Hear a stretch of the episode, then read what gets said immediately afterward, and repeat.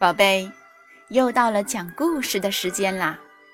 今天呢，咱们接着讲神话故事，准备好了吗？伟伟讲故事开始了。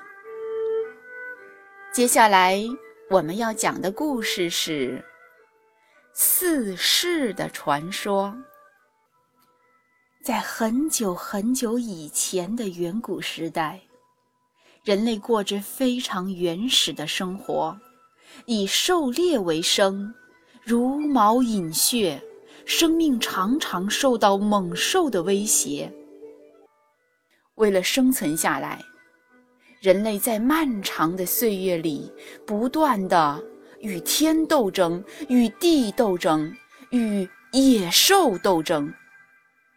聪明的人类逐渐的认识了自然。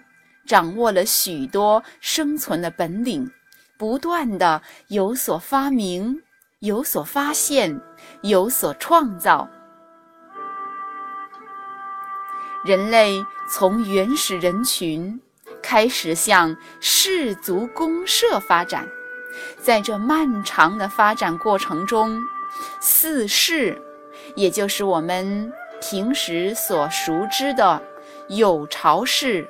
燧人氏、伏羲氏、神农氏相继应运而生，留下了许许多多美丽动人的传说。宝贝，你觉得人类区别于其他动物的根本标志是什么呢？其实啊，就是我们人类能够制造和使用工具。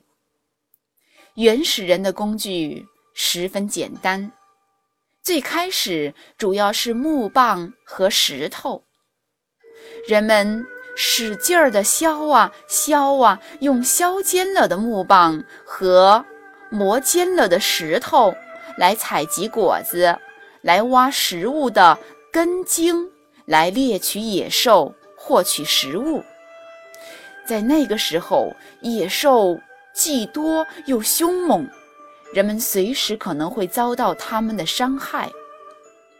后来，人们发现鸟儿在树上筑窝，野兽们爬不上去，无法伤害鸟儿。于是，原始人学着鸟儿的样子。构木为巢，在树上搭起窝来，把房子建在了树上。从此，人们住在树上，相对而言就安全多了。传说这是一个名叫有巢氏的人教给大家做的，大家还推举他做了首领呢。在远古时代呀，人什么东西都是生吃的，植物的果实生吃，甚至连打猎得来的猛兽的肉也生吃。当看到山火爆发、打雷闪电引起树林起火，人们都怕得要命。可是有一次，当山火终于熄灭下来，人们回到了原来居住的地方。哎，他们闻到了一股随风飘来的诱人的香味儿。原来呀，是被大火烧死的野兽散发出来的味道。人们好奇地品尝之后，觉得这种肉经过火烧之后，比生着吃好吃多了。于是，聪明的人类渐渐地学会了用火来烧东西吃，并且想办法把火种保存起来，使它长久不灭。可是，火种的保存也并不是一件容易的事。当遇到大风大雨，火种保存起来就困难多了。而且呀，有时疏忽了。还会引起大火，造成人类自己的伤亡。不知过了多少个日子，有个叫燧人氏的人发现，用两块碎石相撞相擦，竟然能够撞擦出火来。于是他便教人们采集这种火石。人们还发现，如果用坚硬而尖锐的木棒在另外一块木头上使劲儿地钻。也能钻出火来。碎石和钻木取火的发明，对人类的进化和文明来说非常重要，因为从此以后，人类再也不必为火种而发愁了。自从人类发明了人工取火，就可以随时吃到烧熟的东西。而且增加了食物的品种，连水里头游的鱼也能成为人们餐桌上的美味佳肴。人类对自然界的适应能力、生存能力都大大增强了。又过了许多漫长的岁月，人们开始会用绳子接网，用网去打鱼，还发明了弓箭。可以远距离的去射猎鸟兽。以往，人们去打猎都靠人多势众，群起而攻之，与野兽进行近距离的拼杀。有时啊，也难免会受到野兽的伤害。可是有了弓箭之后，人就安全多了，狩猎也更有效了。这时。地上走的，天上飞的，水中游的，人们都可以射杀捕捉。人类进入了渔猎生活的阶段。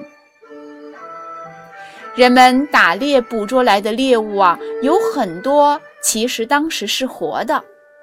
当人们吃不了的时候，就尝试着把活着的猎物留下来喂养，渐渐地学会了饲养。于是就有了畜牧业。今天，我们的许多家畜、家禽，就是我们人类的祖先通过长期筛选，由野生动物驯化而繁衍下来的。传说的结网、打猎、饲养这些技术啊，都是由伏羲氏这个人传授给大家的。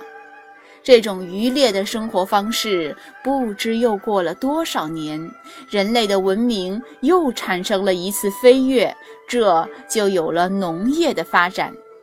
最开始的时候，有个叫做神农氏的人，在春天的时候，偶然将一把野谷子撒在地上，不久，地上竟然长出了小苗。到了秋天，又长成了更多的谷子，于是神农氏就大量的种植谷子。他组织大家开荒种地，还用木头制造了一把带把的工具，用来翻地种植五谷。随着不断的扩大开荒种植，收获一年一年的增多了，人们。再也不必为吃饭而担忧了。传说中，神农氏啊，他还尝过百草，为了选育新的品种，为人们提供更多可以食用的谷物和果实，神农氏不顾个人的安危，亲口品尝各种野草野果。不但发现了许多可以吃的食物，还发现了许多可以治病的药材。他写了一部经典《本草》，里头记载着五谷和药材、农业和医药，据说就是由《本草》这部经典开始的。四世的出现，让人类不断的进化，生产力不断的发展，社会也在不断的进步着。好的，故事讲完了，宝贝，再见。